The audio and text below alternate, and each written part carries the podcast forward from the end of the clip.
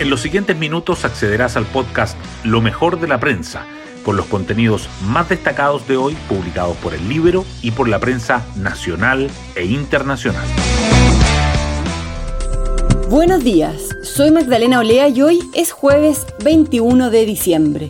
De vocero del Encontra a presidente del directorio de TVN.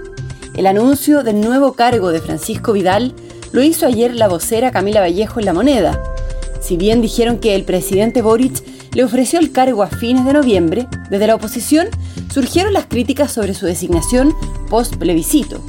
El tema es polémico por la tensa relación que el mandatario ha tenido con la prensa. Este nombramiento, además de la confirmación del bajo rendimiento económico del país, es parte de la cobertura de los medios de hoy. Hoy destacamos de la prensa. El crecimiento de la economía durante el gobierno de Boric sería 1,7%, la menor cifra desde el retorno a la democracia. El Banco Central actualizó las proyecciones económicas en su último informe de política monetaria de este año. Asume un nulo crecimiento en 2023 y una acotada recuperación para 2024 y 2025, además de reducir el PIB tendencial a 1,9%.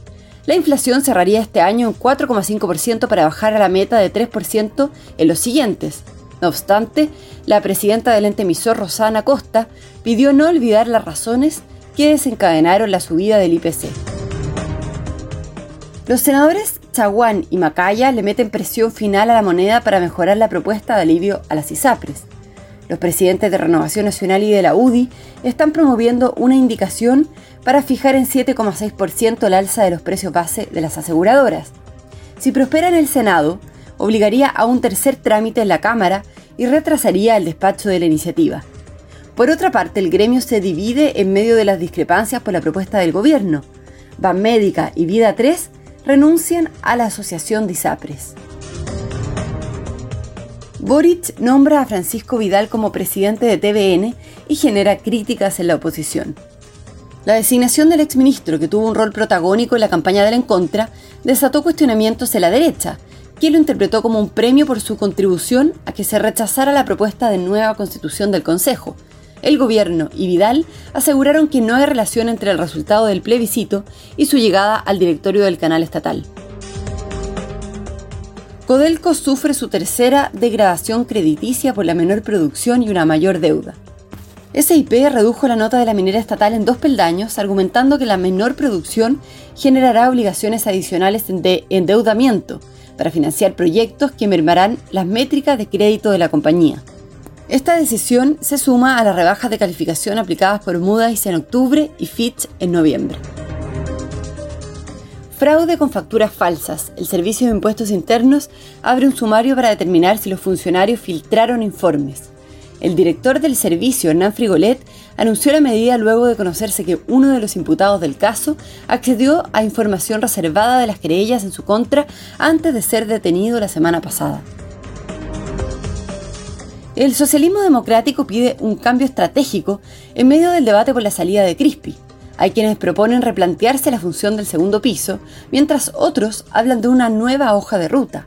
En tanto, los dichos de Jaime Sáez, de Revolución Democrática, sobre Paulina Bodanovich, del Partido Socialista, extienden el nuevo enfrentamiento entre las dos almas del gobierno. Los diputados inician la revisión de la acusación contra Montes por el caso Convenios. La Cámara constituyó la comisión revisora del libelo mientras la derecha busca los votos para lograr que sea avisado. Por su parte, el abogado Pablo Rustagle, decano de la Facultad de Derecho de la Universidad de Chile, asumió la defensa del ministro. Y nos vamos con el postre del día. Cinco deportistas se quedan con el premio al mejor de los mejores. El Círculo de Periodistas Deportivos distinguió a Nicolás Yarri en tenis y a las hermanas Abraham en remo, además de los atletas paralímpicos Francisco Cayulev en tenis en silla de ruedas y a Katherine Wellerman en canoa por sus logros en 2023.